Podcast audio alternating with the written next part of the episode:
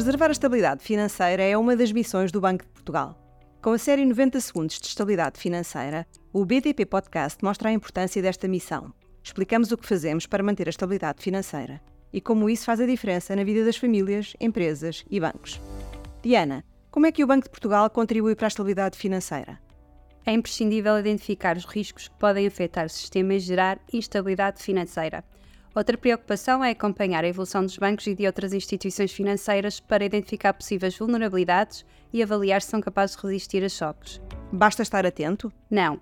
O Banco de Portugal e as outras autoridades europeias têm de estar sempre atentos ao sistema financeiro e às famílias e empresas suas clientes, mas também têm de tomar medidas que ajudem a preservar a estabilidade financeira.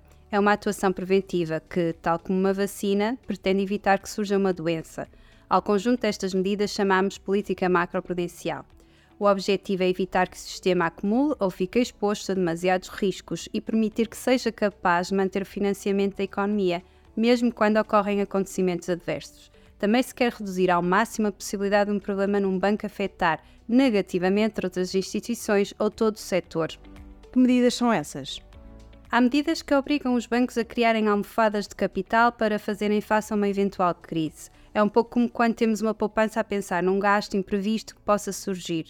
Também se podem criar regras sobre como os bancos dão crédito, isto para reduzir o risco de os clientes ficarem excessivamente endividados, deixarem de pagar os empréstimos e os bancos perderem esse dinheiro. Voltamos em breve com um novo episódio da série 90 Segundos de Estabilidade Financeira. Até lá, siga-nos no Twitter, LinkedIn e Instagram.